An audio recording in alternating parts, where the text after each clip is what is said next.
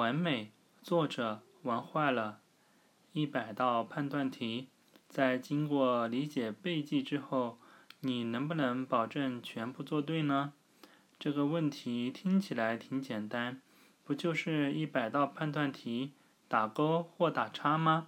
只要用心去理解记忆，全部做对，有什么困难的吗？可是实际操作起来，却往往会有许多意外情况。这题怎么会做错？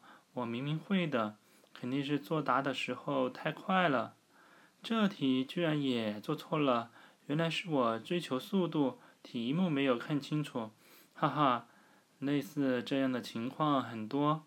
简简单单的一百个判断题，要想完美的全部做对，有时真的没有想象的那么简单。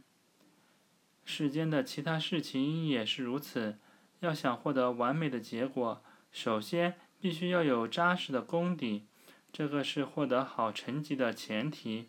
试想，如果一点底子都没有，纯粹靠运气，怎么可能获得好成绩？其次是必须要有良好的心理素质，平时练习得好，只是表明我们确实下了狠功夫。但决定临场发挥的因素很多，有生理方面的。也有心理方面的，如果我们不能调节到位，要想获得完美的结果是不可能的。